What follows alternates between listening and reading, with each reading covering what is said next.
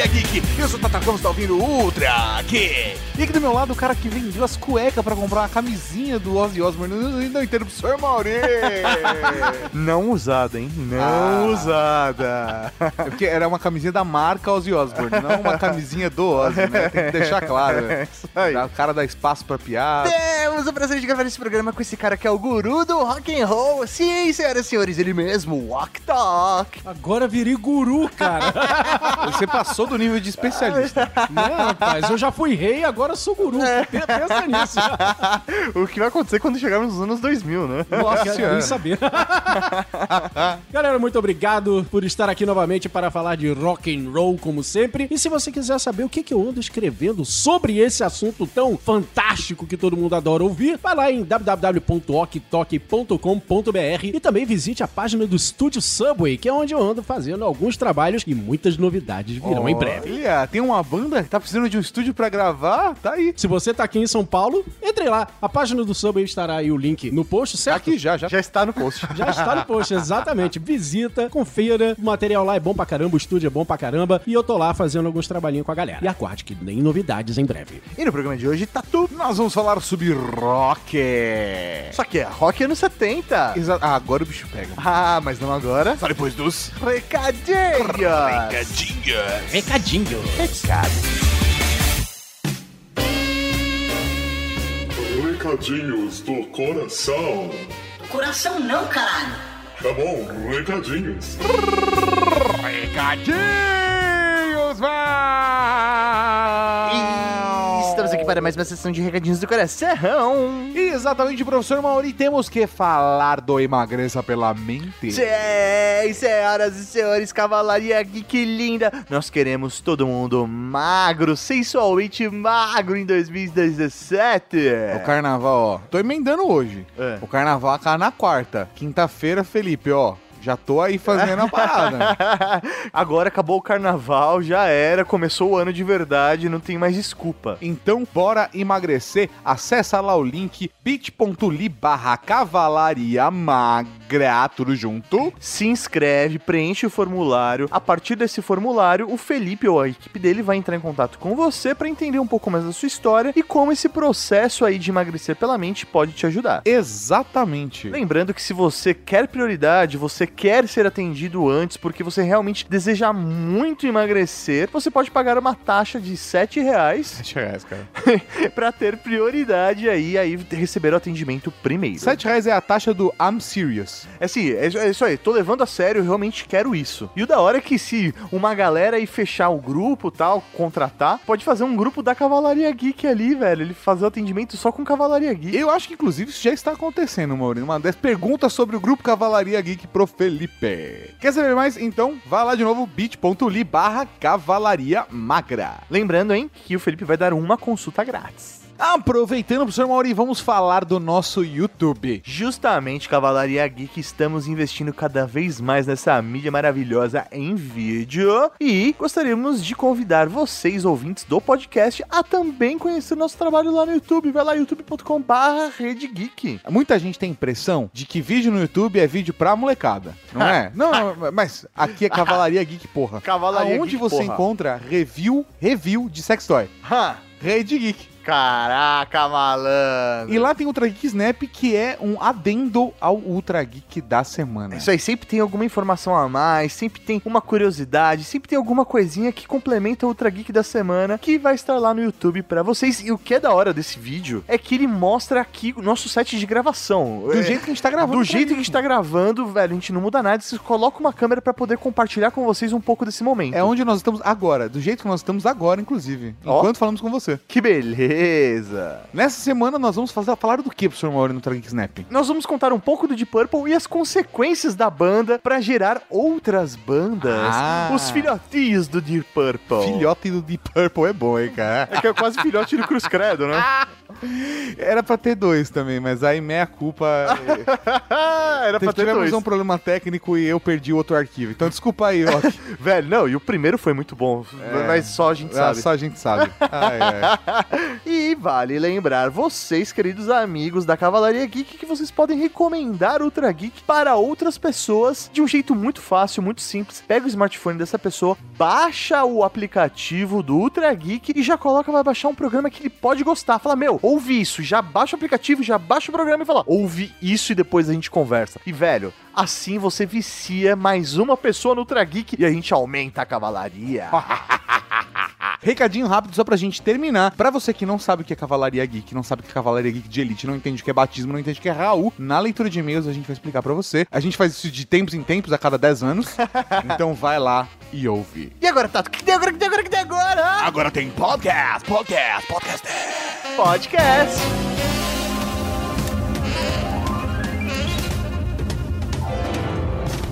Quando saímos para fazer turnês foi muito estranho porque as pessoas estavam assustadas, elas não vinham aos bastidores e coisas assim, tinham medo de conhecer a gente, sabe? A banda havia, de alguma forma, ofendido pessoas que sustentavam opiniões opostas. Adoradores do diabo estavam desapontados, pois Black Sabbath não era o que imaginavam, e as pessoas de fé tradicional tomaram as ruas em protesto.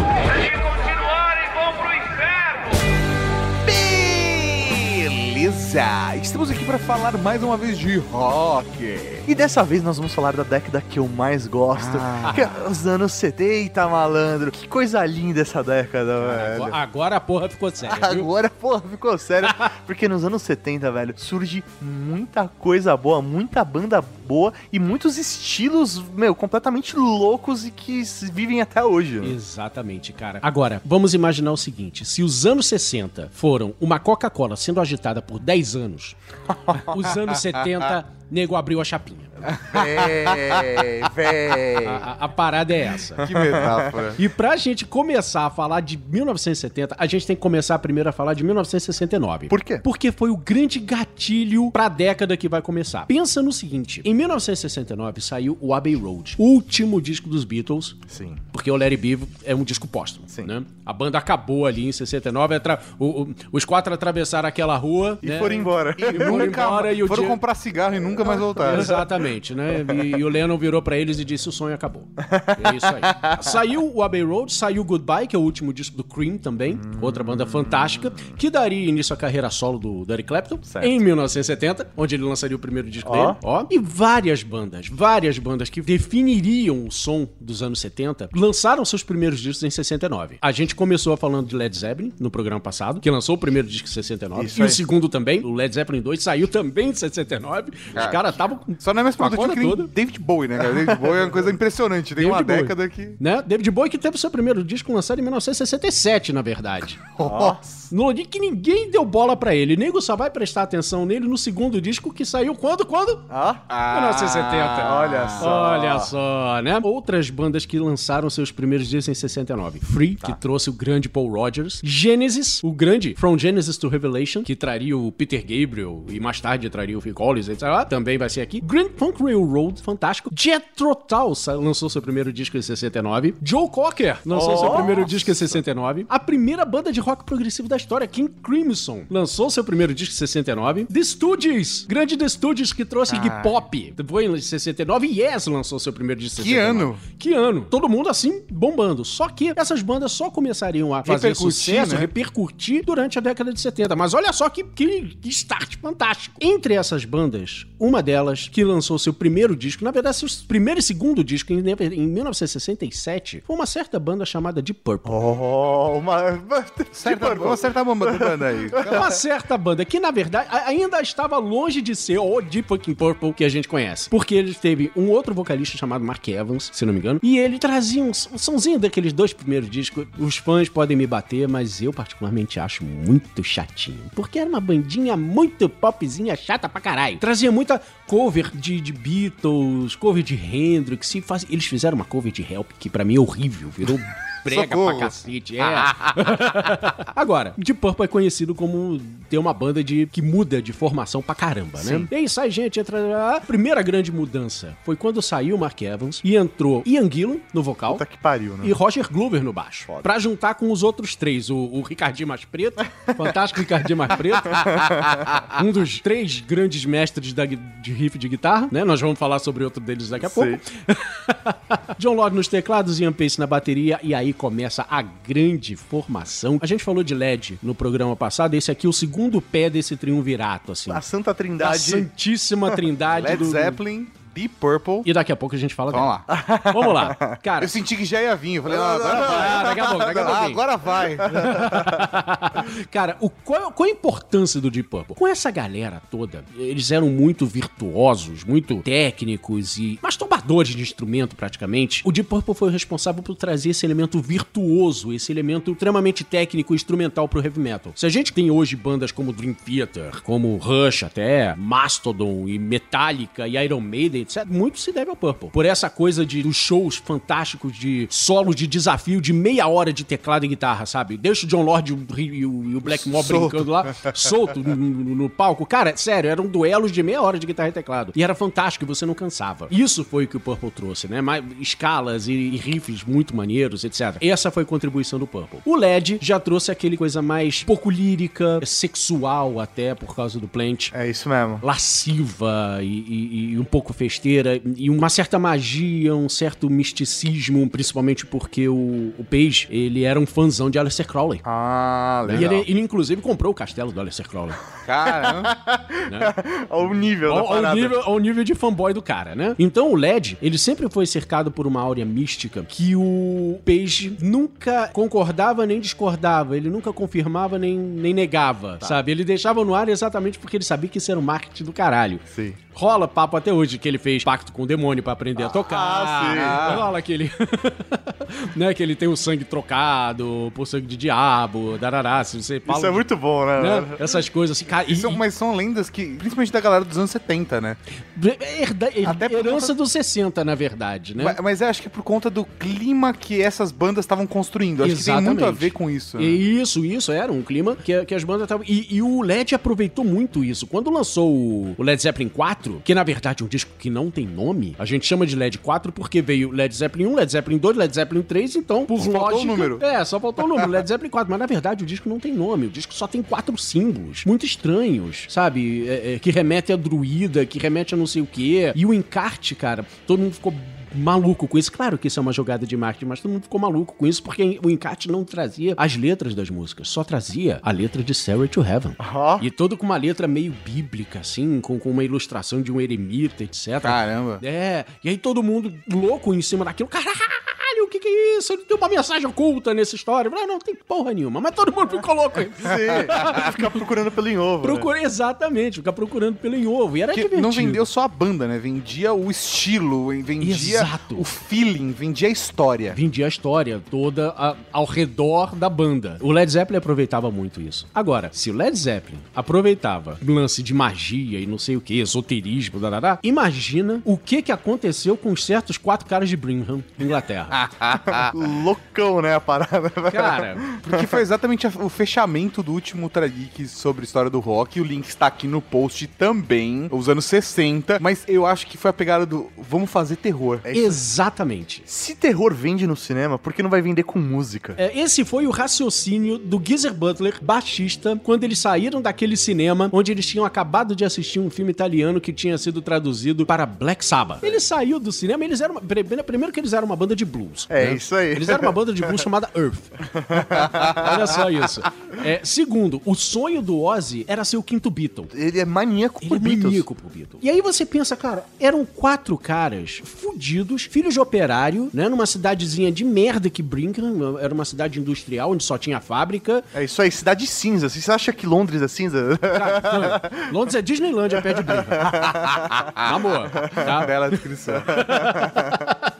Tá? Então, cara, e- eles não tinham porra nenhuma pra fazer a não ser trabalhar em fábrica e encher a cara de cerveja. Principalmente um cara que sofre déficit de atenção como o Ozzy. Sim. Porque- Porque a escola, velho, já era. Os Já caras era, eram cara, tinha- Era isso, era, Era meu, se reunir com os amigos, usar drogas, tomar. Encher a cara. encher a cara e já era, E velho. curtir Beatles. Era o que tinha pra hoje. Era o Até- que tinha pra hoje. Ou, ou um dia os caras resolvem ir no cinema, vem um filme de terror e falam, velho, Agora, é isso. será que rola fazendo música de terror? Tony Iommi pegou aquela guitarra, deixa eu ver se passa aqui um- um- uma escala assim meio meio, meio down, down, down. maluco. Que foi isso? Que foi isso, né, cara? Exatamente o que o Ozzy pergunta, né? What is this? Pô. e, cara, ninguém em Birmingham ficou maluco. O primeiro, dizem que o primeiro show do sábado, num teco fudido, etc., a galera saiu com medo, fazendo o sinalzinho da cruz pra eles. Ó, socorro, não sei o quê. Genial. E, e, e o grande, uh, uh, a, a grande diferença entre o LED e o Saba, né? Enquanto o LED tinha só uma áurea esotérica que o Page gostava, não assumia, mas ele gostava de botar lenha na fogueira, o Saba só tinha esse lance de terror nas músicas, porque eles mesmos nunca foram satanistas na vida. Eles, só- eles não eram, eles não gostavam do, do diabo, eles gostavam só de filme de terror.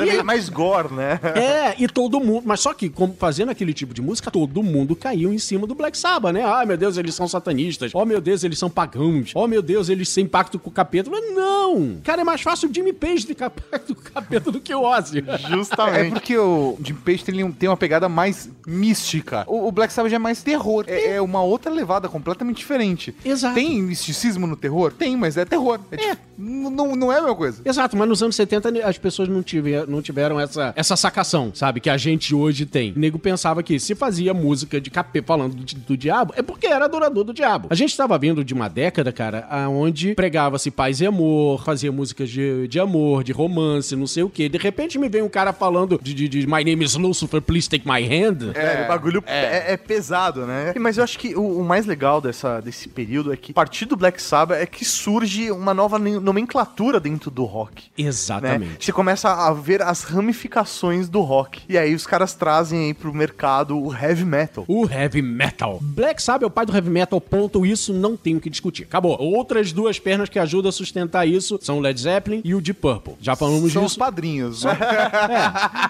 tá? E isso trouxe um som mais pesado, mais forte, mais agressivo.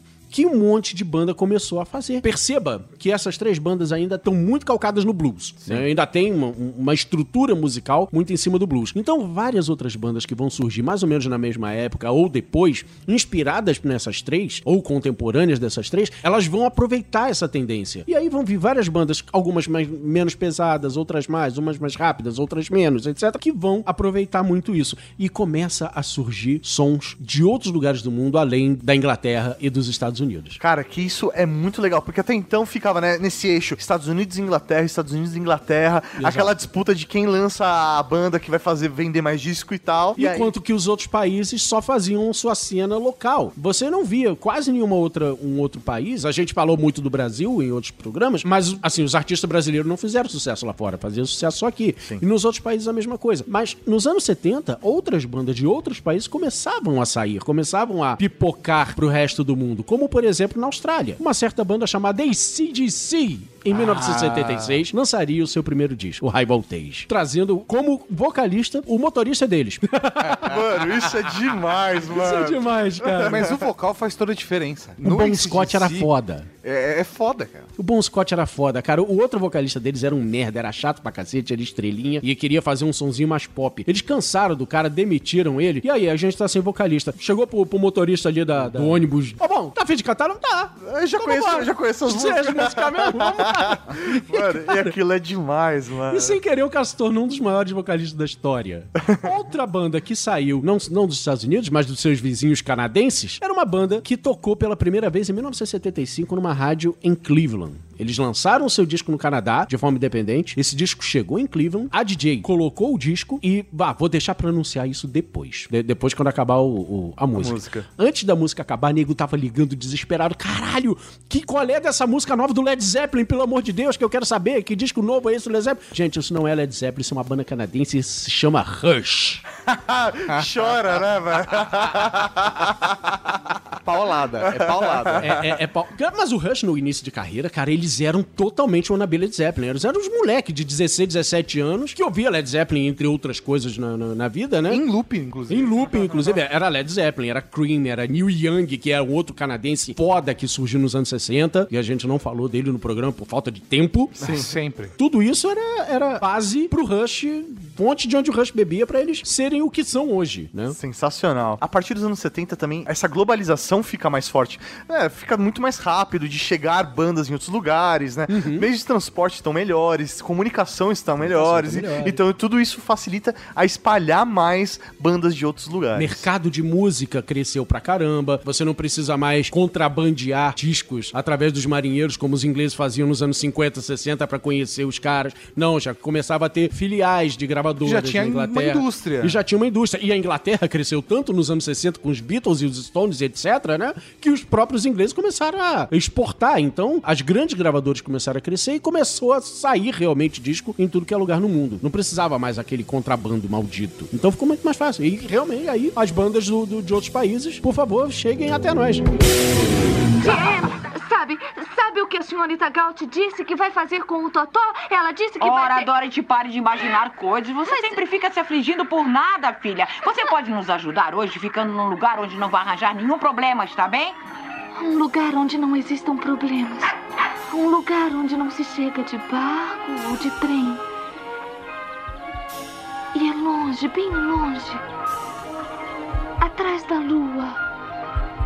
Além do arco-íris. Falamos do heavy metal, ele surgiu aí nos anos 70 com Black Sabbath, Led Zeppelin, Deep Purple, mas tem uma outra vertente do rock and roll que também acaba se desenvolvendo, que traz um pouco até da base dos anos 60, né? Aquela coisa meio hippie, meio psicodélica, que é aquele rock meio progressivo, né? Meio contando histórias, né? que eu adoro. Muita gente detesta rock progressivo, odeia os tais álbuns de 40 minutos, 60 minutos, álbuns duplos, uma música que leva dois lados, etc. Eu particularmente adoro. É, eu me lembro, um dos primeiros álbuns de rock que eu escutei foi Pink Floyd, o Prisma, porque ele era da minha mãe, da década de 70, e ela tinha um vinil até então, e, meu, quando eu ouvi aquilo, eu falei, caralho, que, foda! o prisma que você chama é o Dark Side of the Moon. é Isso, Tá, beleza. é, o Prisma é, E como ele viu, né? É, é como, é como ele É viu. como ele viu, né? Não, beleza, beleza, beleza. Então, cara, é exatamente isso que você falou. O progressivo, ele é um derivado daquele rock psicodélico. Se você lembrar do programa que a gente falou dos anos 60, o psicodélico, ele tinha aquela proposta de fazer você viajar com música. Você não precisa de LSD pra viajar. Você só precisa ouvir a minha música. Eu consigo, eu garanto pra você que você pode substituir o LSD pelo meu álbum que você vai viajar tanto ou mais. Com certeza. né? O progressivo, ele trouxe alguns elementos a mais. Com o Deep Purple trazendo aquele bando de virtuosismo e sei lá, outros músicos mais técnicos começaram a querer brincar de rock and roll também. E começaram a trazer conceitos literários, conceitos teatrais, conceitos de histórias mesmo, cinematográficos, Dramáticos, até dramáticos, muito, muito dramáticos. E vamos contar, assim, se dá pra contar história em livro, se dá pra contar história em filmes, se dá pra contar história em televisão, por que, que não dá pra contar história em música? Dá pra contar histórias em música também. Sim. E é essa a proposta do rock progressivo. Trazer músicas tecnicamente mais elaboradas, conceituais, líricas, histórias dentro de um disco inteiro. Transformar o disco como se fosse uma obra. Não é só uma coleção de musicazinhas de hits pra você tocar na rádio, etc. Não. Todas as músicas juntas formam uma história. E a primeira banda que trouxe, pelo menos é o que dizem os livros de história, a primeira banda que trouxe esse conceito completamente louco era uma banda chamada King Crimson. Não conheço. Nunca ouvi falar. Então, meus amigos, King Crimson é uma banda foda. Que tá nativa até hoje, Sério? sério, está nativa até hoje, liderada pelo guitarrista Robert Fripp. Só que a grande curiosidade dessa banda é que os dois primeiros discos dela contam com um certo baixista e vocalista chamado Greg Lake. Greg Lake é o cara que depois desses dois discos sairia da banda para formar um outro trio com um tecladista chamado Kate Emerson e um baterista chamado Carl Palmer, e aí formar a primeira grande super banda da história, que é o Emerson Lake and Palmer. Sim. Eu falei, caralho, é isso aí mesmo. É isso aí mesmo. tá? O King Crimson, cara, pirou a cabeça de muita gente. Se você ouviu o primeiro disco, que eu recomendo fortemente, chama The Court of the Crimson King, cara, ele vai abrir mentes. Ele, ele cumpre o que os anos 60 prometeram de abrir a sua mente mais do que o LSD. Foda, da hora isso. É, é uma coisa incrível aquele primeiro disco. Ouçam, ouçam com, com carinho, com atenção. E aí, a partir daí, cara, outras bandas, como eu disse, que surgiram em, em 69, como eu falei ainda agora, né? O Yes surgiu em 69 trazendo progressivo, puta. Yes foi considerado, assim, a banda mais virtuosa da época, etc., porque os músicos são realmente absurdos. O Yes usava bastante sintetizador, né? Teclado Sim. e tal. É uma característica do progressivo. O progressivo queria fazer ambiências muito grandes, etc. Então eles começaram a trazer teclados e sintetizadores, é, e que é uma coisa que inclusive ajudou muito a indústria da música. A indústria de instrumentos musicais começou a criar texturas sonoras, começou a criar é, é, novos sons e efeitos e distorções, etc. Graças, grande parte, ao heavy metal e ao rock progressivo, né? Essas bandas queriam, esses músicos queriam experimentar, eles queriam trazer ingredientes dentro das suas músicas, né? Pra crescer aquela coisa. Então a indústria caiu em cima. E aí nasceram instrumentos e pedais, etc., que são cultuados até hoje, tipo o tecladinho Minimoog, o sintetizador Sim. Minimoog, o Korg, é, baixo Rickenbacker, a evolução do- das guitarras, a Fender e a Gibson, blá, blá, blá. Tudo isso nasceu graças a bandas como elas. É, Yes e Maluco. Floyd, etc. Pois é, é uma loucura. E esses caras, cara, é, é muito engraçado você ver, você assistir, principalmente os bastidores de- desses. E os shows dessas bandas. É, tanto que existe a lenda de que duas coisas pode ver do espaço da Lua, né? A muralha da China e o show do Pink E o Floyd. show do De tanta luz É. que os caras usavam, velho. É, Era é uma, uma apresentação louca. Uma loucura, cara. O Pink Floyd, inclusive, tem um vídeo. Acho que é o Live em Pompeii, se não me engano. Você tem o, o Richard Wright falando aqui, ele mostra um- uma caixa, assim, uma, uma máquina enorme, assim, maior do que ele.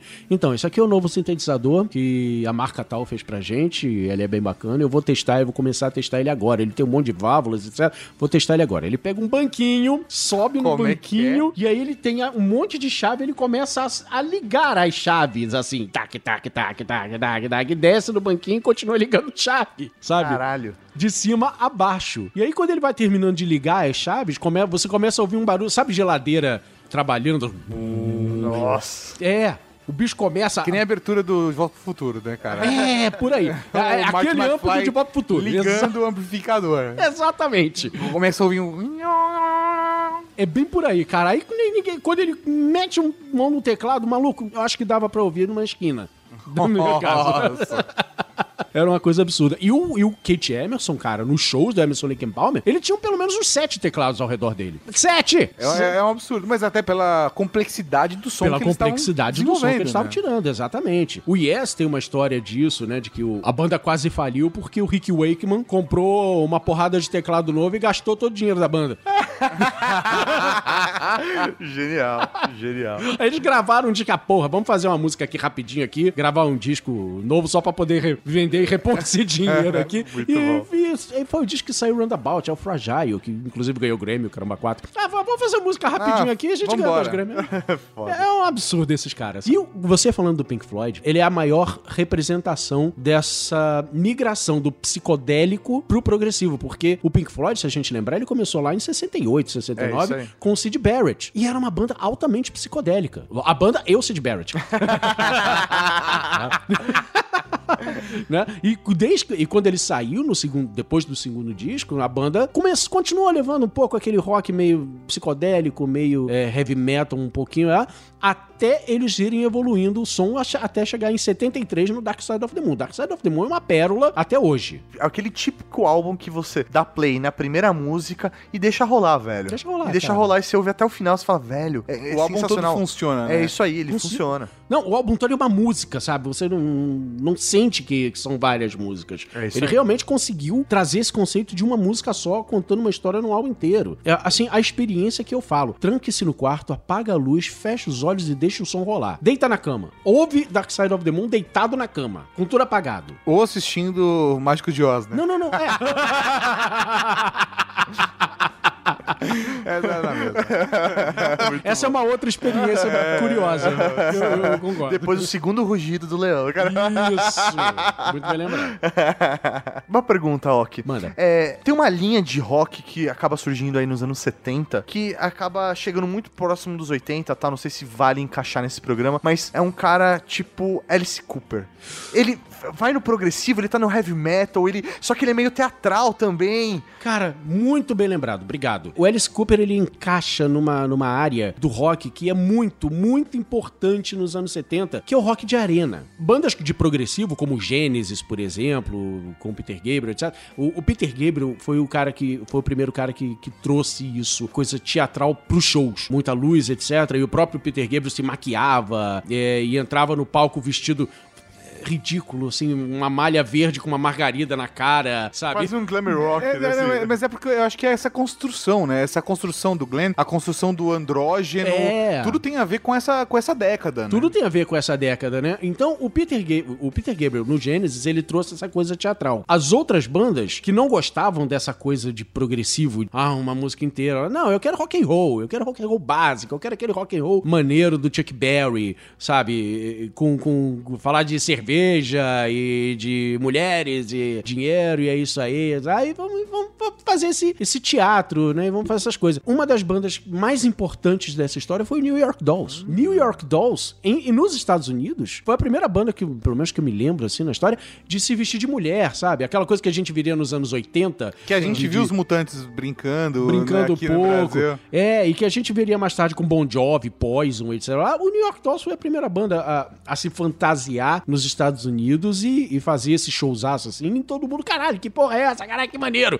Né? Que estranho. Enquanto isso, na Inglaterra, o Alice Cooper aproveitava aquela onda do Black Sabbath, né, de, de falar de terror, etc, e começava a trazer isso pro palco também. Aí ele começou a trazer um monte de parafernália pro palco. Ele montava guilhotina, Não, ele fazia má, show de mágica. ele fazia show de mágica. Ele contratou um mágico pra poder fazer esses cenários todos, sabe? Ele se colocava na guilhotina e você via a cabeça do Alice Cooper cair no meio do show, É cara. isso aí, era muito louco. É, É. sério, é animal isso. Era animal, cara. Ele entrando com night. cobra, né, na- no palco. É, então ele fazia todo. Aquilo que, o- que o Black Sabbath falava nas músicas, ele trazia pro palco, Ele sabe? fazia. Ele fazia no palco, sabe? Trazer serpente, botar ator fantasiado de zumbi e cortar a cabeça, vomitar sangue. ah. O, o Alice Cooper trouxe essa teatralidade. E junto com ele, outro cara. Eu acho que o cara mais importante de toda a história pra fazer isso, David Bowie. David Bowie nos presenteou com Zig Stardust. Que aí é um, um outro aspecto de contar uma história, né? É. Ele começou a desenvolver personagens. Exato. E eu acho que isso é uma parada que é muito maluca no Bowie. O, o Bowie foi o cara que, sem fazer progressivo, escreveu personagens, escreveu músicas sobre esses personagens e levou esses personagens pro palco. A partir do momento em que trazia um pouco disso, ele já anunciava um pouco disso no Space Oddity, por exemplo, que é o segundo disco dele, se não me engano. Ele já, sabe, com aquela odisseia espacial, falando de Major Tom e etc.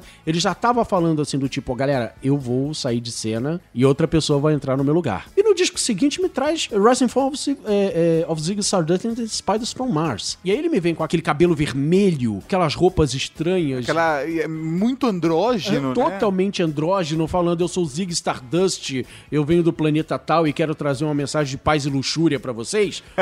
Paz e luxúria. E luxúria, não se E esqueça isso da é luxúria. muito maluco, cara. O, o Bowie, nesse aspecto, né, da- em sua obra, ele é um cara extremamente geek, porque ele tem essa relação com ficção científica que é uma parada insana. É absurdo, cara, é absurdo. Eu recomendo, é, vou fazer um alto jabá aqui rapidinho, mas no antigo Máquina do Tempo, quando ele ainda estava na ativa, a gente fez um especial de duas partes de David Bowie contando toda a história dele até o The Next Day, que foi o último álbum antes do Black Star que saiu há pouco tempo. E aí a gente conta toda essa história, a gente conta desde o início da carreira, o Zig Stardust, o Duke, né, o Finn Duke que veio depois, a fase da Alemanha. E aí eu já- tô falando de outras décadas, tô falando de anos 80, 90, etc lá. Mas eu tô me me focando em David em Zig Stardust agora porque foi o que falou no- nos anos 70. E é um cara extremamente importante pra toda a história do rock. Com certeza. E os links do Máquina do Tempo estão aqui no post, olha só. Muito obrigado. O, o programa, eles não está sendo mais atualizado, mas ele está lá, todo o podcast está lá, o Todo. histórico. Exatamente, todos os quase 200 arquivos estão lá. Cara, pra fechar essa parte glam, a banda. Kiss, né?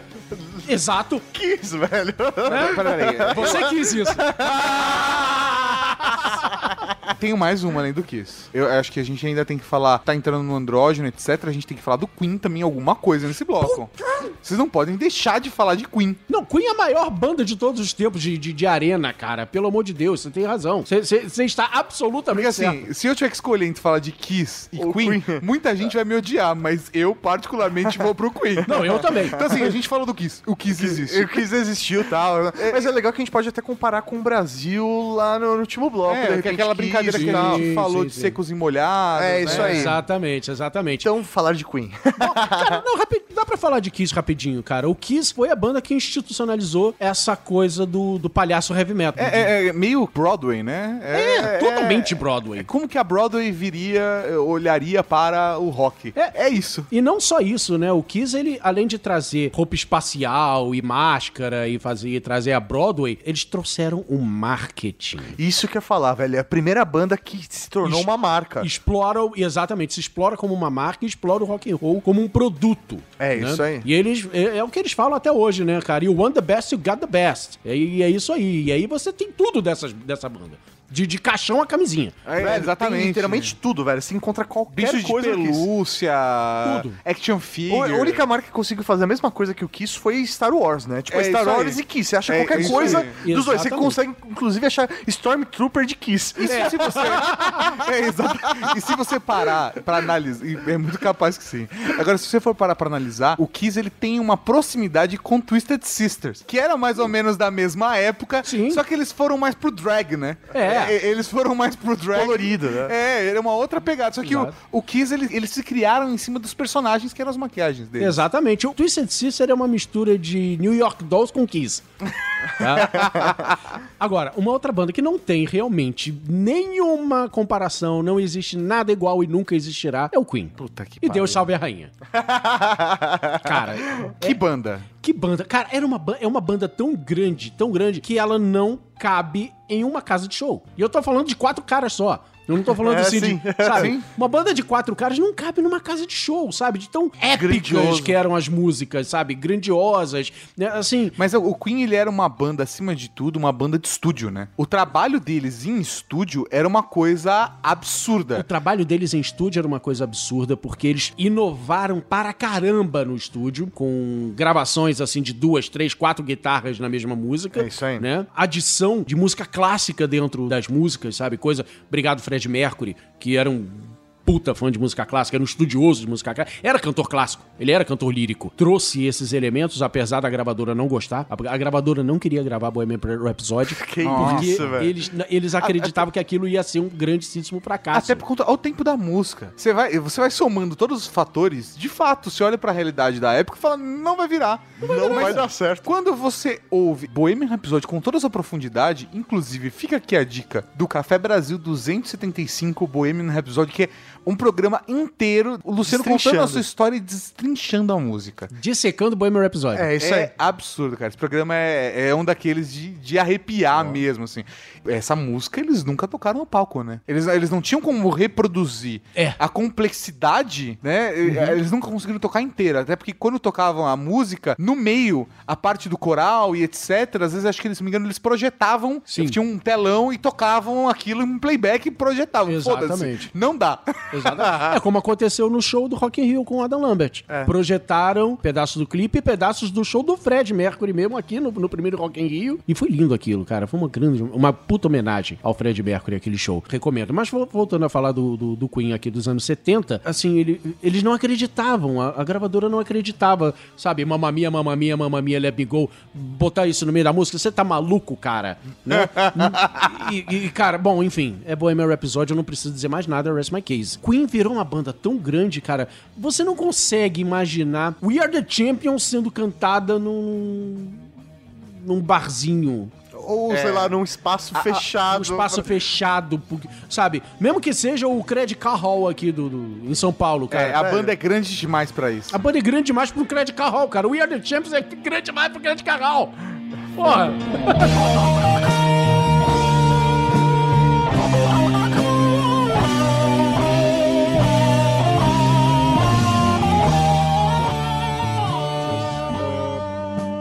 Agora falando a respeito das grandes influências dos Ramones nesses 15 anos de estrada. Eu gostaria de saber quais são as grandes influências no trabalho dos Ramones. Nós temos muitas influências que nos inspiraram e muitas delas, claro, vêm excepcionalmente do rock and roll e dos grandes artistas dos anos 50. Elvis, Buddy Holly, Little Richard. Os anos 60 também foram uma forte influência, como os Beatles, os Stones, The Kinks, Stooges, Phil Spector. E também os Surf Sounds. O Motown, o período psicodélico e o período glitter também, T-Rex, Slade e muitos outros. Vocês repararam que a gente tá falando pra caramba de Inglaterra nesses dois primeiros blocos do programa? Sim. É, mas até esperado, né? Natural. Pois é, é esperado, a gente falou até de alguns outros países, etc. Mas e os Estados Unidos, hein? O que, que os Estados Unidos estavam fazendo durante essa época, durante os anos 70? É verdade. Que ele tá produzindo? Eu acho que tomando banho não estava. Então, cara, tirando poucas bandas que apareceram na primeira metade dos anos 70, tipo Aerosmith apareceu no- nos anos 70. Nossa, ah, é é porque o verdade. Chopin já era nos 80, Aerosmith não é nos 70. Ah, não, é, O primeiro disco do Aerosmith é de 1973, gente. Ah, É porra. porque é, você tem essa impressão de anos 80 porque eles pararam o tempo, ficaram alguns anos dentro de uma clínica de reabilitação e só voltaram nos anos 80. Entendi. Eles só voltaram nos anos 80 com, o Run- com o Run DMC. Entendi. Mas esse é papo para outro programa. O Aerosmith surgiu nos anos 70. O Grand Funk Railroad, que é uma outra banda americana, surgiu nos anos 70. Mas fora isso, cara, a primeira metade dos anos 70 era... Os Estados Unidos estavam tomados pela disco, Puta, pode crer. é isso aí. verdade, cara. né? Era a disco... é, é, Que é, só reverberou no resto do mundo lá pro Nos anos 80. Exatamente, né, cara? Os embalos de sábado à noite, etc. Mas então, os embalos de sábado à noite estavam bombando no- nos anos 70, na primeira metade, cara. De outra volta, é, Bee Gees, Que é. também foi um movimento musical muito importante, apesar de, na época, a galera de rock e a galera de disco se odiavam pra morte, assim, Exato. né? A galera de disco tava cagando, mas a galera do rock odiava a galera do disco. Mas é teve até um movimento de todo mundo ir queimar disco Queimar de disco. discos de, de, de, de discoteca, sim, sim, sim, exatamente, exatamente. E é, esse, e é esse movimento da disco, aliado ao movimento do progressivo, que deu, assim, muita raiva nos moleques americanos mais pobres, filhos de operários, que achavam aquilo um saco. Estavam odiando a disco, eles estavam odiando aquela pompa toda do progressivo. Eles queriam uma coisa mais que falasse a língua deles, uma coisa mais selvagem, uma coisa mais reta, mais direta, mais agressiva, que, que eles pudessem extravasar. Eles adoraram New York Dolls por causa disso, porque o New York Dolls era uma banda simples, três acordes, mulher e rock and roll, etc. Né? Eles achavam aquela palhaçada de, de, de homem vestido de mulher muito engraçado e beleza. E começaram a curtir. E aí eles pensaram, cara, só tem três acordes, eu consigo tocar isso, sabe? Eu consigo pegar uma guitarra e tocar. Dan, dan, dan, dan, dan. Bicorde, né, cara, ainda. Exatamente. Power chord, né, ainda. É, é, cara, acho que eu vou fazer um negócio desse. Vou fazer um do it yourself, vou comprar uma guitarra fodida e vou fazer um. Fugido de ruim, né? Não Fudido de ruim, é, fudido de ruim. Fudido de. Assim, um cabo de. Uma vassoura faz, faz um som melhor do que aquilo. E vou começar a fazer um som tosqueira, assim, sabe? Escrever as coisas que eu quero falar. E, e assim nascia o punk rock. Com bandas fantásticas como os Stooges, que não se considera punk rock, eles só queriam fazer o som do jeito que eles queriam, né? Faz parte dos punk não querer falar que eu não sou punk, bom, não, eu só faço som. mas, mas é exatamente isso. Existe um livro que é assim, é praticamente a bíblia do punk, chamado Mate-me, por favor. Que é escrito por um cara, por um jornalista. Jornalista, entre aspas. Surgiu uma revista, na época, nos anos 70, chamada Punk, que queria contar o que estava acontecendo nesse cenário underground de Nova York. Mas é sério que é em Nova York, cara? Que- Porque eu, eu relaciono punk ao, À Inglaterra. à Inglaterra. Vamos chegar lá, você vai Caralho, velho. Beleza, Você vamos lá, vamos lá. É, mas Vamos é porque tem um símbolo muito forte que faz você ter essa Faz, impressão. Exatamente. E nós vamos chegar lá. O que é que acontece? O punk nasceu em Nova York, numa casa fudida chamada CBGB's. CBGB's. CBGB's Country Blue, Country Blues and Gourmand Country Blues and Great, não sei o que, Gourmandize e All My Fucking God. Esqueci agora o significado da, da, da, parada. E era um bar fudido, num, bar, num bairro muito merda de Nova York, onde só tinha... Bar que fede a mijo. Exatamente. Exatamente. Só tinha puta, mendigo, é, enfim, parece até a República aqui em São Paulo. né? E o cara abriu esse, essa casa para receber essa galera que tava começando a pipocar, né? E que tava querendo procurar lugares para tocar. E aí, cara, o primeir, a primeira noite que o CBGB abriu, recebeu duas bandas, assim, uma banda totalmente desconhecida chamada Television e fechou a noite com uma outra artista e poetisa, etc., muito louca, chamada Pat Smith. Totalmente desconhecidos. E aí, cara, a partir daí começaram a tocar bandas ainda desconhecidas. Studios, Talking Heads, Ramones, Dead Boys, só, só, cara, só desconhecidos. Só, não, e era totalmente desconhecido na época, cara. Veja bem, se o Cavern Club era a casa dos Beatles antes dos Beatles estourarem, o CBGB era a casa dessa banda todas antes deles estourarem. Nós estamos falando de Ramones, cara. Estamos falando de Ramones, que começou a tocar num, bar fudido de CBGBs e virou Fucking Ramones. Da hora, né? E, então, cara, esse lugar é, era mágico. Todo mundo começou a querer ir pra lá, todo mundo começou a tocar lá, porque tava fervilhando uma cena musical absurdamente foda, sabe? Selvagem, de três acordes, etc. Isso em 1975, tá? Tava acontecendo isso. Todo mundo ficou maluco. Caralho, que porra é essa, sabe? Esquece essa merda de progressivo complicado. Isso aqui eu consigo entender muito mais. Isso aqui eu consigo degustar Isso muito me mais. representa. Fácil. Isso né? me representa, exatamente. A garotada revoltada e insatisfeita, etc., começou a se identificar com isso. Quem começou a se identificar com isso também foram os adolescentes revoltados, filhos de operários, na Inglaterra. Hum. Hum. Exatamente. Assim, Entendi. óbvio, óbvio que eles tenham esperado, como The Clash.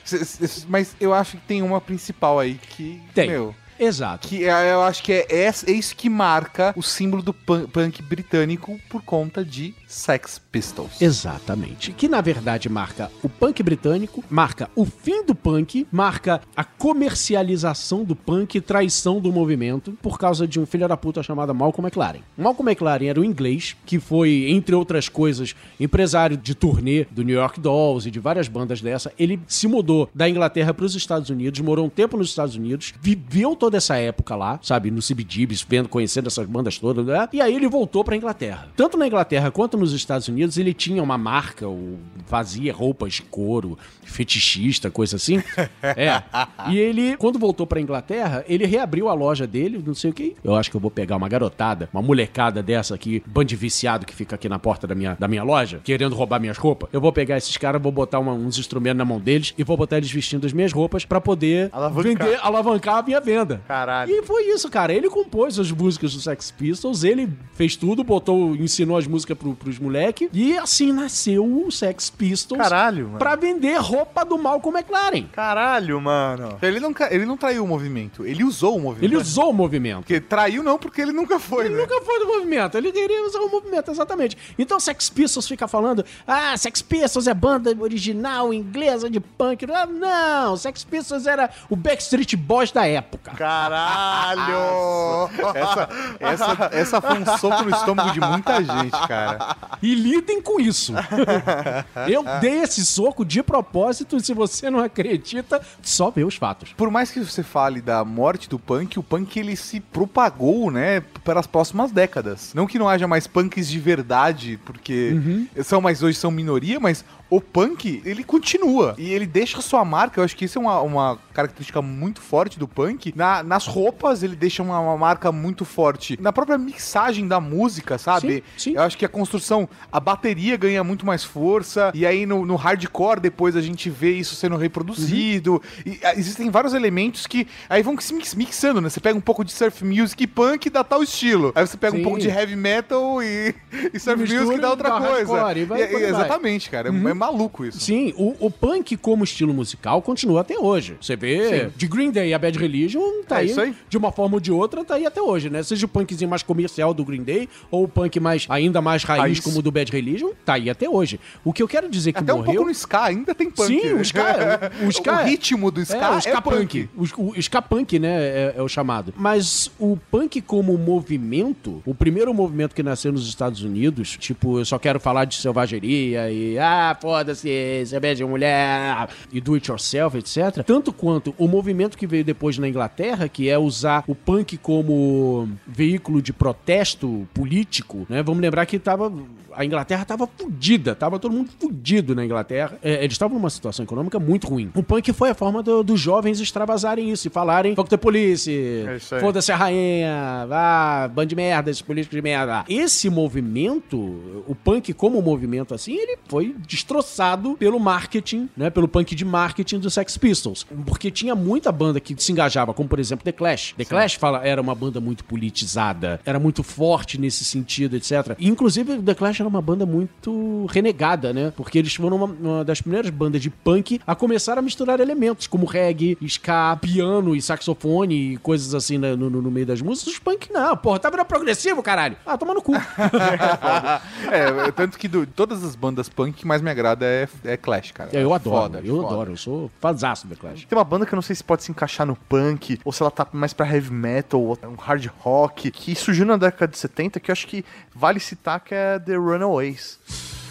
The Runaways, cara, a primeira banda de feminina realmente importante, né? É, cara, porque, porra, elas marcaram esse momento. Até então você só via banda com homens, às vezes tinha uma pessoa, uma mulher tecladista, sabe? Mas, meu, elas não, elas, meu, vestiram a camisa, era heavy metal, tipo, rock and roll mesmo. Era né? rock and roll básico, cara. Rock and roll 1, 2, 3, 4. Não me lembro se elas tocaram no CBGBs nessa época, não.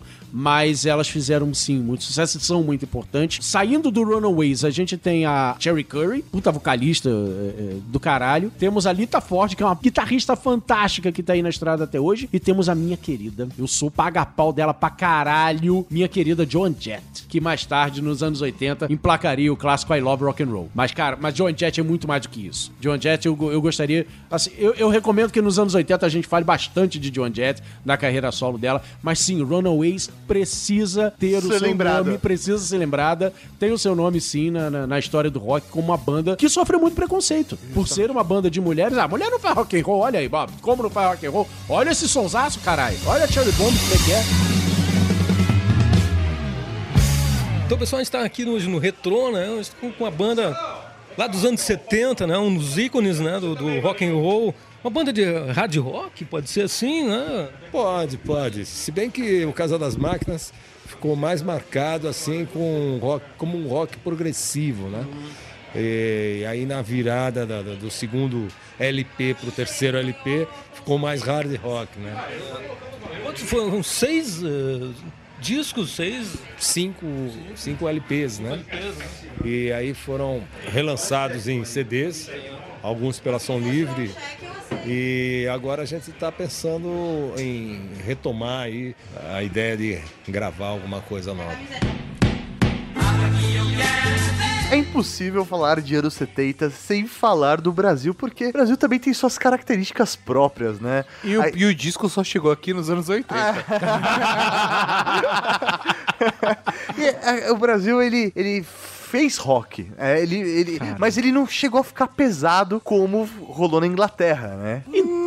Mais ou menos. É, Ah, velho, com peso, com... Então, cara, é porque essas bandas mais pesadas, a gente não tem conhecimento. Porque essas bandas, infelizmente, elas foram ofuscadas pela safra dos anos 80. Tipo, Legião, Paralamas, Capital. Ela Ou até o punk, do- é, sei lá, tipo um Ratos de Porão, Garotos Podres. Garotos podres, inocentes. É, isso etc. aí. Então, mas essas próprias bandas, cara, o próprio Garotos Podres e Inocentes também foram ofuscados por elas. E outras bandas, e algumas bandas que tinham essa pegada pesada, mais anos 70, do jeito que a gente tava conversando agora, foi fantástico. Tinha som que era tipo exportação. Aí a gente tá falando de bandas como O Terço, a gente tá falando de bandas como A Bolha, a gente tá falando de bandas como Casa das Máquinas, sonsaços, rock and roll, hard rock, heavy metal, cantado em português, com letras fantásticas que infelizmente a galera aqui não conhece. Vimana, Vimana, Vimana, de onde saiu Lulu Santos. Lulu Santos. Cara, sim, Lulu Eu me assustei com essa. Sim, Essa sim. foi chocante. Exatamente. Lulu Santos Heavy Metal, tá aí. Lulu, cara, Lulu Santos é um puta guitarrista. Eu, deixa eu contar uma historinha aqui. Só, só iria entrar no- no- nos anos 80, mas deixa eu adiantar isso pra agora. Um amigo meu trabalhou com o Lobão, né? Ele fez o site do Lobão. O, e- o Lobão contou essa história pra ele. De que quando o Lobão tava fazendo o primeiro disco solo, ele chamou o Lulu pra tocar, pra fazer, tocar uma, gravar uma música. E o Lulu chegou lá, cara, e arregaçou na guitarra do caralho, ficou do cacete aquele som. O Lobão virou, cara, ô Lulu, por que que você não grava isso no seu disco? Porque o brasileiro não quer esse tipo de som, cara. O brasileiro quer sonzinho popzinho como uma onda e garota eu vou pra Califórnia e etc. E eu não vou botar isso no meu disco porque não vai vender. Você pediu pra botar isso no seu disco, beleza, eu tô botando. a- o risco é seu. Mas eu não vou botar isso no meu disco porque não vai vender. Caralho. É assustador, é o cara do eu, me, me, me, me e eu. É, Foi o namoro do Lulu Santos com a música eletrônica e ele tem uma, uma das faixas do álbum, ele explica o que é remixagem. Remix é não sei o que lá e não sei o que Pois lá. é, né? É isso, cara. Agora, ele é um hitmaker do caralho, ele tá certo. Sim. Tanto que vocês ficaram espantados em saber que existe uma banda chamada Vimana e que ele era o cara. Olha aí. Assustador. foda. Assustador. E aquela pegada meio esotérica, com aquela levada do, do Plant que tava falando no primeiro bloco, a gente reproduz aqui com o trabalho do Paulo Coelho e o Raul Seixas também, né? Exatamente. Grande Raul Seixas que começou como faxineiro. Olha. Cara, essa história é muito boa.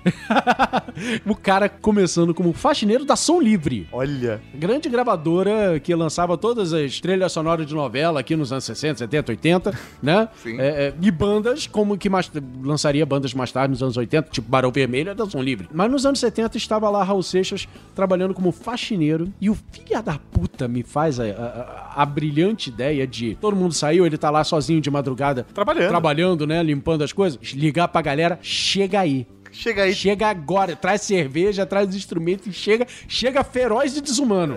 Tá? Vamos gravar essa porra agora. Sim, cara, ninguém sabia que ele tinha uma, sei lá, comunidade, galera, banda, sabe-se lá que porra era aquela. E eles entraram no, no- no- estúdio sem ninguém, sem, sem avisar ninguém, cara. E eles gravaram um álbum inteiro sem autorização, sem o consentimento, sem o conhecimento da gravadora. É, e na época não era computador, porque computador você grava o arquivo e apaga. É. Era fita, ó. Era, fita. rolo, mano. Fita que, fita que era cara. Exatamente. Fita era cara. E se você errou, vai ter que voltar, etc. Grava e baixa fita que você gasta. E aí você pega aquela porra e leva, manda pra prensagem do disco de vinil, que também era caro. o vinil também era caro. E aí você manda essa porra pra distribuição, que também é cara.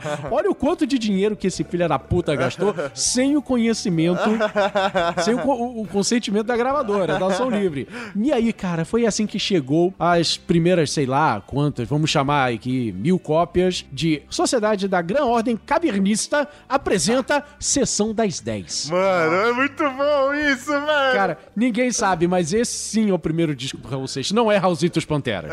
Tá? Esse é o primeiro disco, ali é Cavernista com K, tá? Cara, o, a galera da Ação Livre, quando chega, recebeu a fatura, que porra de disco é esse? Quem é essa banda? Quem é esse cara? Que porra de ordem é essa? É, é o tio da limpeza. É o tio da limpeza. O tio da limpeza gravou essa. Demite esse filho da puta, processa, eu quero meu dinheiro de volta.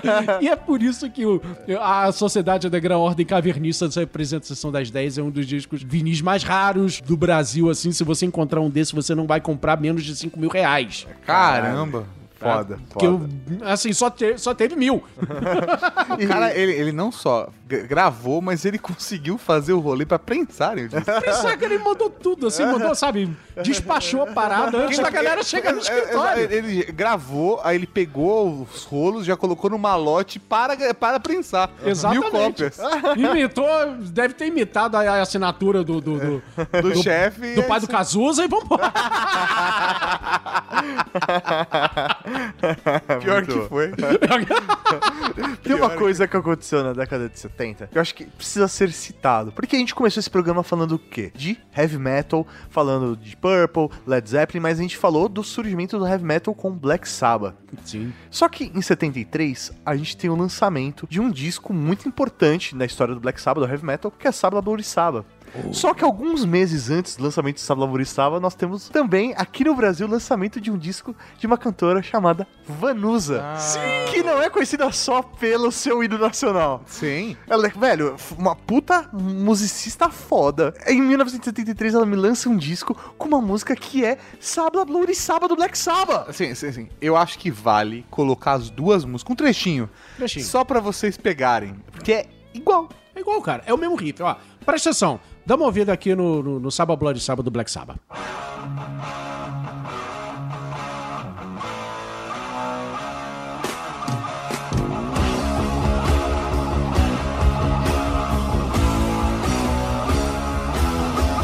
Prestou atenção? Agora presta atenção na música da Vanusa que saiu alguns meses antes aqui no Brasil, sem nenhum conhecimento da existência das das duas bandas uma da outra.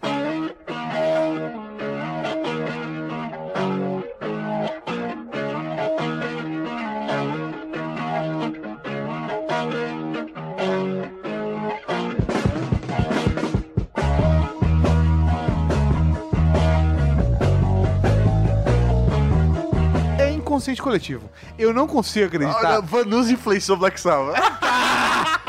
Porque assim, que a Vanusa. Jovem Guarda Heavy Metal, rapaz! Se a Vanusa influenciou o Black Sabbath, eu acho difícil pelo, te- pelo tempo, né? Uhum. Mas, honestamente. eu não duvido de nada. Né, eu não duvido nada nesse mundo. Mas Cara. é- eu acho que é um inconsciente coletivo absurdo o negócio desse. As cara. ideias estão no ar. As ideias estão no ar. Já di- vários músicos já dizem isso. Ideias não são criadas, ideias são captadas. E aí, velho, já era. Sabe? É- Eram dois rádios sintonizados na mesma estação. E é isso aí. Mas Saiu é bom. assustador. É assustador. É assustador. Se virar os dois ao contrário, tocando mesmo tempo, Vai tocar Xuxa. vai tocar. E se sincronizar com o Mágico de Oz ainda, fudeu. É absurdo, cara. É, é. Cara, então, eu falei é, ainda agora de bandas como Terço, etc, né? Uma outra banda que é importante, assim, na história do rock brasileiro, uma banda chamada Made in Brasil. Made in Brasil. Made in Brasil. Não conhece? Não. Não. Pois é. Cara, Assim, eu já ouvi. Eu já, Eu já ouvi o mesmo. nome, mas eu não. Não, Made in Brasil, ela tá na. Se eu não me engano, até pouco tempo atrás ela tava no Guinness como a banda que mais mudou de formação na história. Nossa, Mudou mais de formação do que a Gretchen de marido. nossa senhora.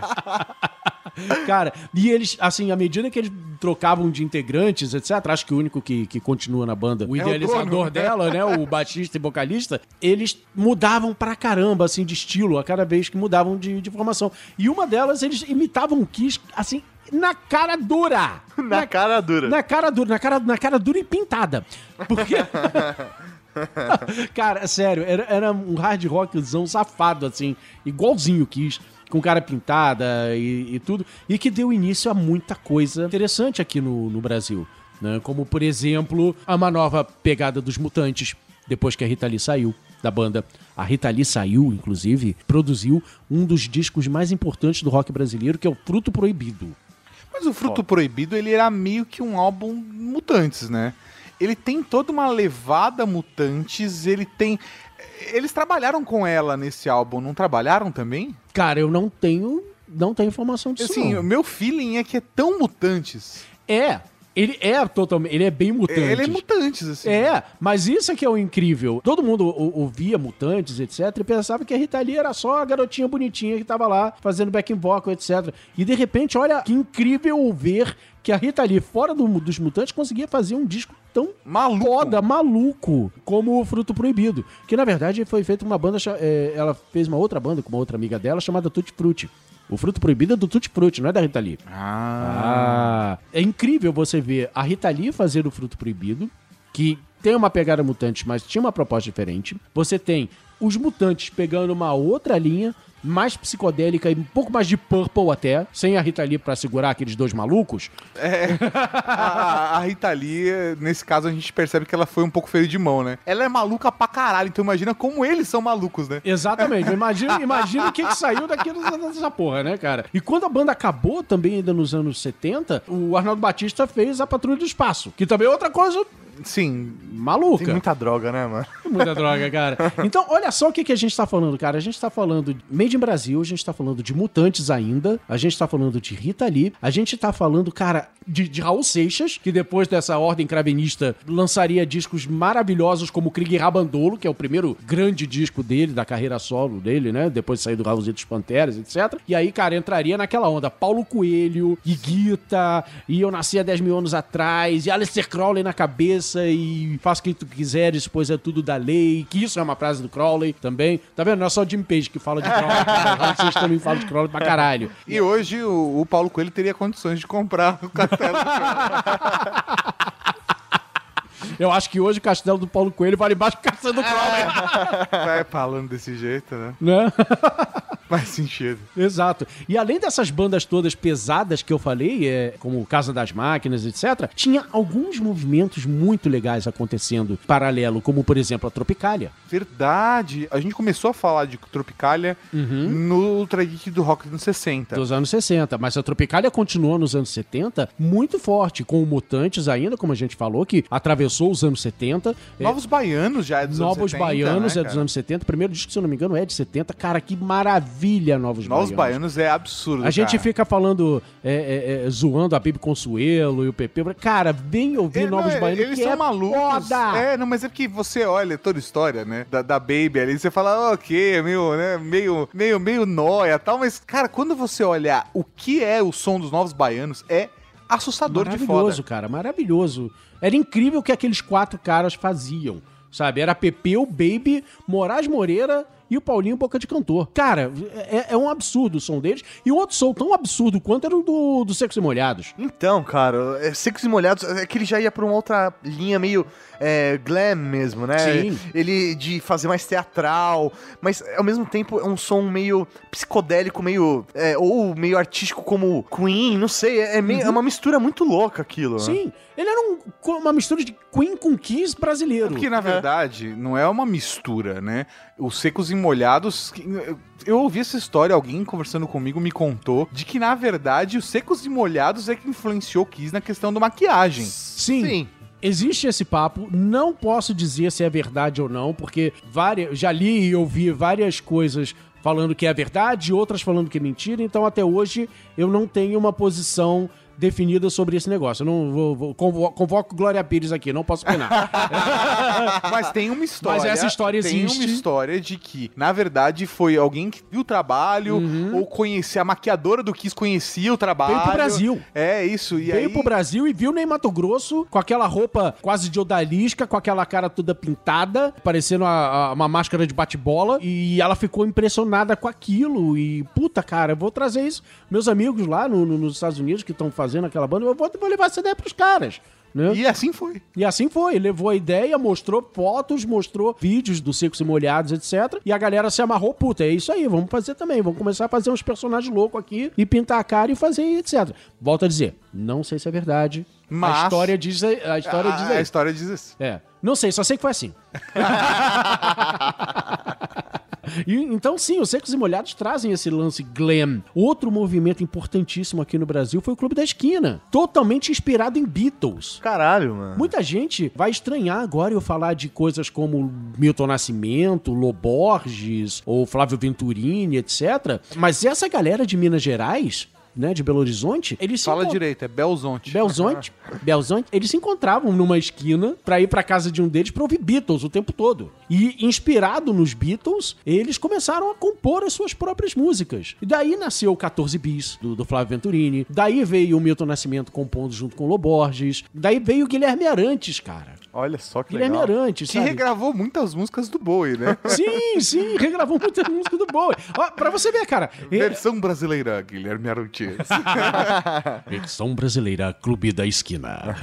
Minas Gerais. Né? Então, cara, o Clube da Esquina pode não parecer, mas ele é muito rock and roll também. A gente associa essa galera a MPB, mas todos eles beberam da fonte dos Beatles. Tive o prazer de assistir um show do 14 Bis, não com o Flávio. Que ele já tinha saído da banda, mas com o irmão mais novo dele no, no vocal, o Cláudio Venturini. E, cara, o Cláudio sempre foi muito mais rock and roll do que o Flávio. E, cara, que pegada rock and roll boa pra caramba que ficaram as músicas do 14 Bis. Vale muito a pena. Se o 14 Bis um dia estiver na sua cidade, vá assistir porque é bom pra caramba. E pra fechar esse bloco, cara, eu preciso falar de três bandas que não gravaram nenhum disco. Como é que é? É. A gente vai falar de banda que não gravou disco. Não gravou nenhum disco. Mas todos os shows deles eram lotados. Exatamente porque não tinha disco, então todo mundo só podia Era obrigado a lá. os shows. né? Cara, Melhor estratégia, né? Exatamente, e são bandas que fizeram Rio e São Paulo pararem a cada show que eles faziam. Que eram bandas históricas como a Aeroblues, fantástica Aeroblues. Tem uns vídeos no YouTube dessas três bandas, pode procurar aí depois. A Aeroblues era fantástico. Flamboyant, eu ouvi pouca coisa do Flamboyant. E o Legião Estrangeira. Legião Estrangeira era muito mais, era, era mais famosinha das três. Não gravaram, mas cara,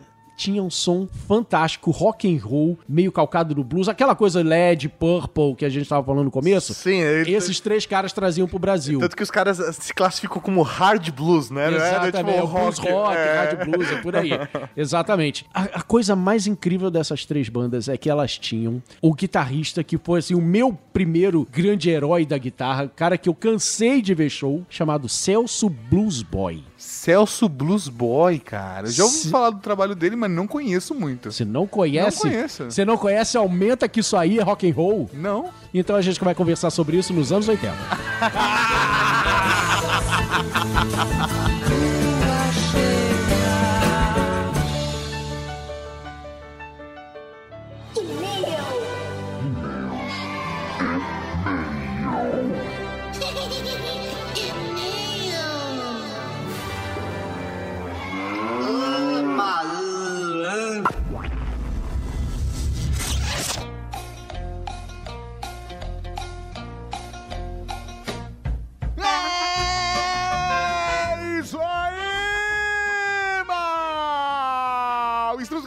comentário no Dragcast.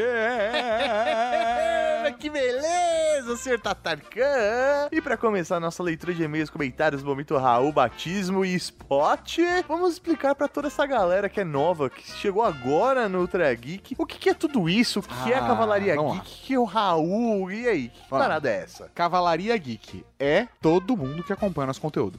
Você é da Cavalaria Geek. Você chegou aqui, ouviu, curtiu Cavalaria Cavalaria Geek. Agora, n- no seu caso, você é novo, acabou de chegar, você pode ser um escudeiro ou um recruta. É isso aí, você está. Existe o escalão dentro da Cavalaria Geek. O escudeiro é o cara que chegou por conta própria. Ou o recruta é aquela pessoa que foi recrutada por alguém da Cavalaria Geek que falou: vem aqui, deixa eu te mostrar esse negócio muito louco. Agora, a maior parte das pessoas fica nesse estágio até mandar um e-mail pedindo o seu batismo. E aí é um momento mágico onde nós, através da história de vida dessa pessoa, vamos escolher um novo nome pra ela e aí a Cavalaria Geek passa a reconhecê-la por esse novo nome. E aí todo mundo conhece ela porque ela é um membro da Cavalaria Geek de Elite. Ah, e tem também o Raul, que é o nosso grito de guerra, mas também serve como um cumprimento. Pô, oi ou tchau, você pode usar um Raul. Raul? Raul. Vou falar, caralho, você mandou muito bem, Raul. Raul, É exatamente. tipo um parabéns, né? É, isso é um elogio. Exatamente. É um incentivo. Força aí, hein, Raul.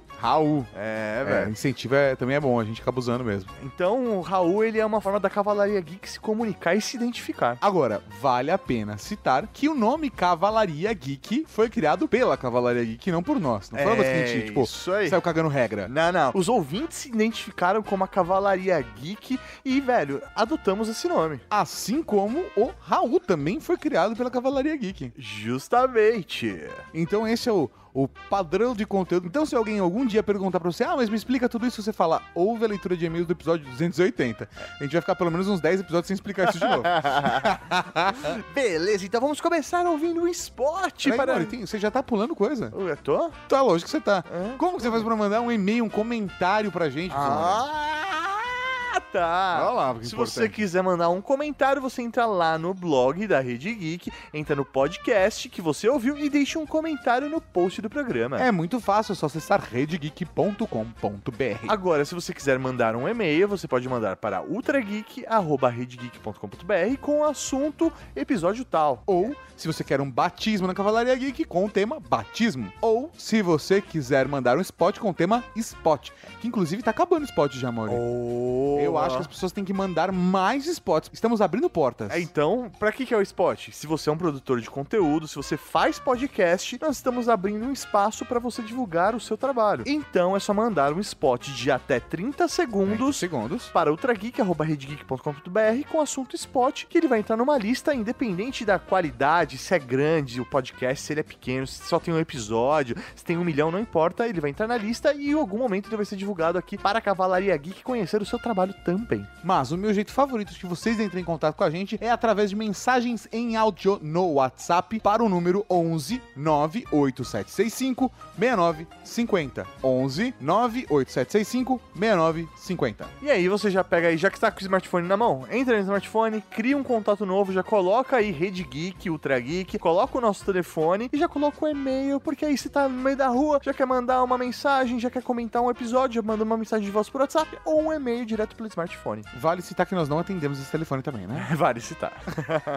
Vamos então, professor Mauri. Vamos ao Spot, que dessa vez veio. Peraí, cadê? Aqui, ó. Boa noite, membros supremos da Cavalaria Geek. Meu nome é Gabriel Vulgo Biel, o bardo da taverna do Beholder Cego. Fantástico o nome. Acompanho vocês. Dificílimo de digitar pra quem não joga RPG, mas o nome é fantástico. Acompanho vocês há alguns meses e agora decidi criar coragem de aproveitar o espaço cedido para enviar um spot do nosso podcast, o Um podcast voltado à cultura pop ligada ao RPG. Desde já agradeço o espaço e aproveito o e-mail para mandar um abraço a vocês. Continuem com um ótimo trabalho. Muito obrigado, então, Biel. Vamos ouvir o seu spot. Olá, aventureiros. Bem-vindo à Taverna do Beholder Cego. Eu sou o Paulo Taverneiro. E aqui é Biel Bardo. Puxe uma cadeira, compre uma bebida e venha conhecer o nosso podcast A Taverna do Beholder Cego. Aqui na taverna abordamos os mundos fantásticos da cultura pop e a sua ligação com o RPG. Livros, contos, lendas, quadrinhos, filmes e muitos outros universos são abordados e adaptados para o mundo do RPG. Não perca tempo, venha conhecer nosso podcast no endereço beholdercego.com. Um grande abraço e uma ótima bebedeira. Então, se você quer saber mais, acesse beholdercego.com. E olha, a gente não cortou o áudio dele não pra ficar 30 segundos. Ele que cortou mesmo assim, tá? É? É desse jeito.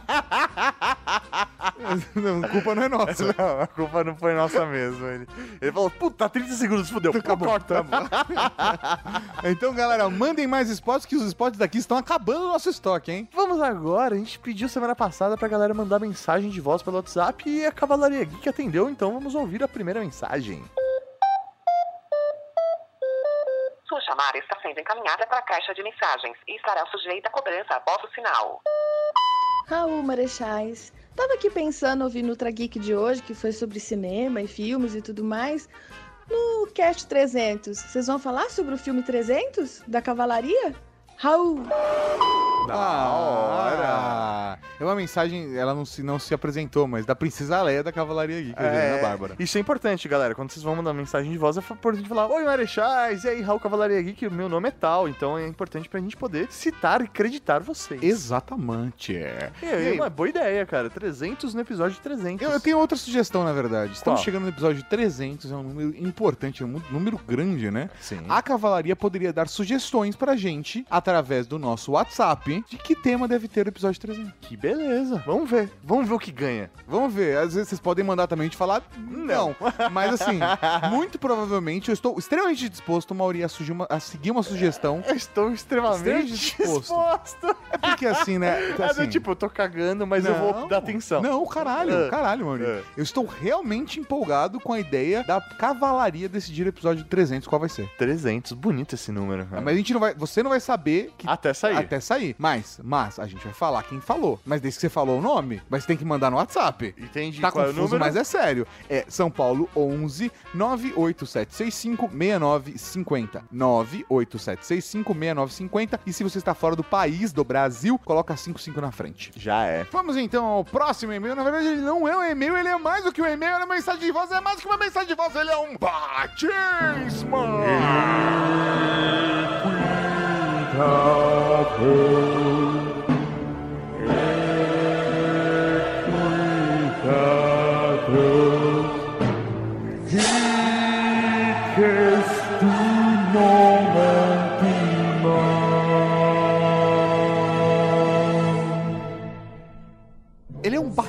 mensagem de voz. Caraca, malandro. We aí, did it. Vamos, estamos cumprindo a nossa promessa. Ah. Falamos que iriam batizar alguém com uma mensagem de áudio. Estamos cumprindo. Vamos Então, lá. professor Mauri, vamos, vamos lá. Sua chamada está sendo encaminhada para a caixa de mensagens e estará sujeita a cobrança após o sinal. Olá, marechais. Sou a mulher elástico e estou aqui para pedir o batismo do meu marido, o Cristiano Rodrigues. Vou dar algumas características dele. Desde pequeno, adora montar e desmontar objetos para ver como funcionam. Ama explodir coisas e essas duas paixões o levaram ao trabalho que ele realiza hoje com imenso prazer: projetar armas não letais. Filmes de terror são os seus preferidos. Curte muito uma putaria. Como eu disse no meu batismo, foi ele quem me trouxe ao Ultra Geek. Meu cúmplice, parceiro, amante para todas as horas e um ótimo pai. É isso. Espero conseguir fazer essa surpresa para ele. Beijos, seus lindos. Raul. Vamos então a- ao, ao batismo do Cristiano Rodrigues? Ela levantou algumas coisas que eu acho que são muito legais. Primeiro, cara, ele faz arma. Ele faz Isso é armas, assim, mano. Fazer armas é uma coisa ruim, porque as armas são feitas para matar. Agora, as armas dele não são armas não letais. Olha só, rapaz. Então são só da hora. São só da hora. Não, mas é, porra, da hora. O maluco construir, Não, sabe? é, tem, eu não sei como isso afeta a gente, mas de alguma forma, arma é uma coisa da hora. Assim, a não ser que você seja vítima dela, é uma coisa muito da hora. Se eu tô errado. Tem- arma é uma coisa que você fala, ah, que da hora, uma arma. Sabe? Você pegar uma faca, um arco e flecha, você acha da hora. é isso mesmo. Mas ele tem isso desde criança. Essa parada da curiosidade, do interesse, saber como as coisas funcionam, de explodir as coisas. Mas ele também, ao mesmo tempo, é um cara família, é um cara que Ah. gosta de cuidar dos outros. É, o cara gosta de cuidar dos Que é outros. companheiro. É um ótimo pai, Com- Maurinho. Com... Velho. Então, Cristiano Rodrigues, ajoelhe-se. A partir de hoje, tu serás conhecido como o Lucius Fox da Cavalaria O Lucius Fox da Cavalaria Geek. Ele é quase o braço esquerdo do Batman, né? Exata, cara. Porque o braço direito é o Alfred. ele é o braço esquerdo, né? Ele é uma mão boba. É, é, é, gosta de uma Mas qual que é, é, qual que é o rolê? Ele gosta de uma sacanagem, mas é- é, o rolê é, ele é o cara das armas não letais. É o cara que faz armas pro Batman. E o Batman gosta de matar pessoas? Não. Logo, armas não, Não letais. letais. Caralho, Ah, malandro. Eu acho um dos personagens mais da hora dos filmes, cara. Não, dos filmes e nos quadrinhos também ele é muito foda porque ele reconstruiu toda a empresa Wayne, sabe? Aquele cara que surgiu da base e conseguiu fazer, tem um tiro pros negócios, é um cara muito foda mesmo. Então, um Raul e boas-vindas para o Lucius Fox da Cavalaria Geek. O próximo é um comentário e é dele, o Kevin Costner, o Mel Gibson da Cavalaria Geek. Me orgulho toda vez. Ia ser da hora se tivesse um Mel Kevin... Gibson. Não, não, se tivesse um Kevin Costner da Que é Cavalaria é, Geek. sim, é o Mel Gibson, o Kevin Costner da Cavalaria. É, mas alguém tem que se chamar Mel Gibson. Puta, cara, ia ser um sonho. é um sonho, é, um, um sonho, sonho. que deve ser sonhado. Ai, ai. Ele manda aqui. Raul, Raul. Esse podcast está a zero episódios sem pegar no pé do Nicolas Cage. É isso aí, cara. Faz parte. ah, velho, eu gosto muito do Nicolas Cage. Eu também gosto bastante, cara. Eu senti vontade de assistir Além do Tesouro Perdido de novo. Ah, velho, poderia fala, eu com vontade. É o 2. Mas a semana passada assisti Miss Simpatia, eu não me aguentei. tá no Netflix. Que não paga nada pra gente, infelizmente. Então, um Raul para o Mel Gibson da Cavalaria Geek. Um Raul, meu velho. E o próximo é um comentário de Rodrigo Serrano. Vamos lá. Podcast muito bom. Mais dois erros grotescos. Grotescos. Grotescos, cara. Grotescos, mano. Crash, Estranhos Prazeres de 1996. É sobre acidentes de carros, conforme comentado, e o tesão que as pessoas tinham com isso. Crash, no limite, vencedor do Oscar. Talvez eu tenha confundido os dois. eu não sei. Talvez. Tem chance?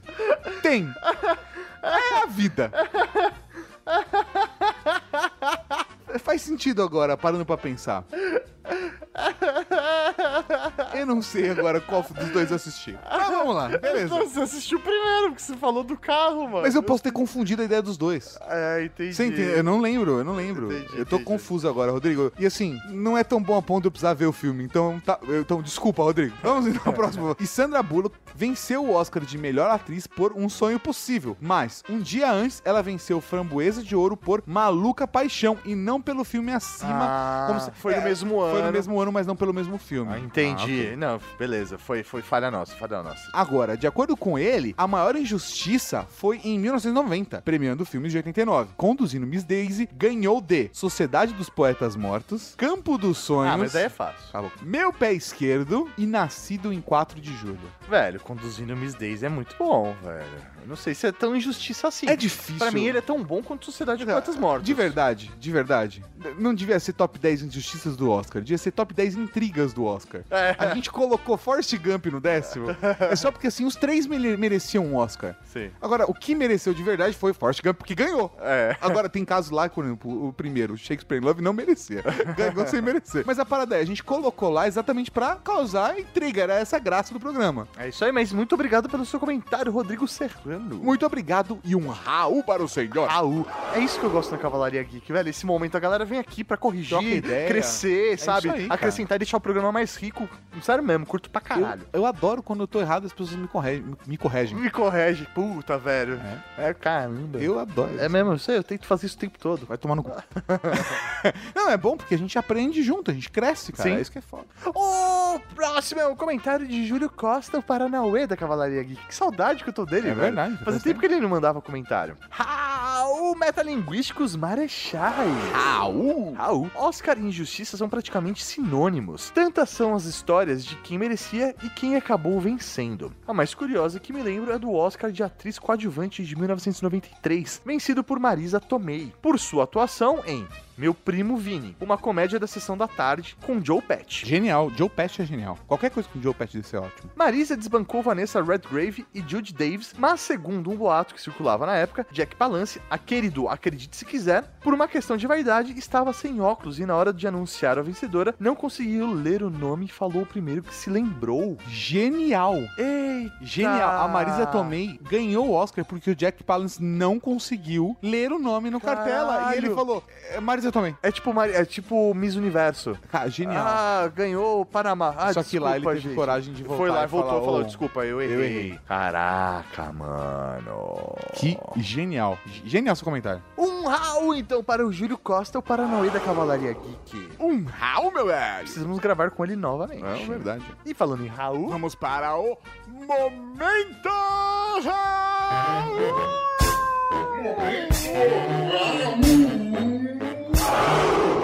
Tem o Raul Cortez, Raul Seixas, Raul Gazola, Raul Gil, Raul Júlia.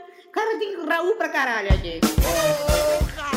Raul para Carlos Guedes, que tem medo dos americanos patriotas. Um Raul pro Rendal da Cavalaria Geek que torceu muito pro Russell Crowe ganhar o Oscar por Gladiador. Um Raul para Márcio Neves, que acha o Show de Truman o melhor filme de todos os tempos. Um Raul pra Luiz Andrade que quer um Ultra Geek de Miss Simpatia. Um Raul para Samuel Hor, que quer um Ultra Geek de Miss Simpatia também. Um Raul pra Bruno Severino que acha uma injustiça Star Wars O Despertar da Força não levar Oscar de efeitos visuais. Um Raul para Steph, a chescada Cavalaria Geek, que adora musicais, mas também não acha que Chicago foi o melhor filme do ano. Um Raul pra André Honorato, que ficou tão revoltado com a injustiça do Forrest Gump que ele até parou o episódio. Ele ficou revoltado, velho. Tem gente que leva as coisas muito a sério, sabe? É. É uma brincadeira, tá? Mas vamos lá. Um Raul para a Tami, que começou a ver Ultra Geek pela recomendação do Han Solo e da Princesa Leia da Cavalaria Olha Geek. só.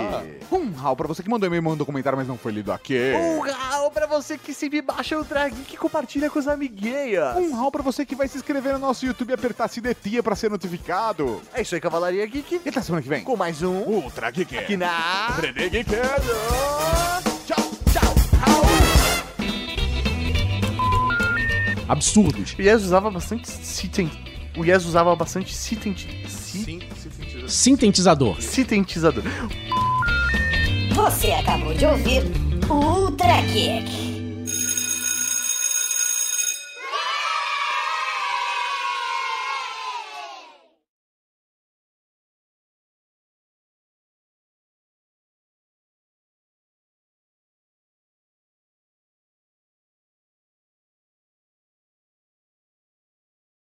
Em meio a todo esse movimento de heavy metal, punk, hardcore, disco, a Inglaterra, mais uma vez eles, estavam preparando mais um movimento para deixar o rock and roll ainda mais pesado, mais agressivo, mais satânico, com direito a teatro, zumbis, múmias e bandeiras da Inglaterra estendidas nos seus palcos. Nos anos 80, The New Wave of British Heavy Metal.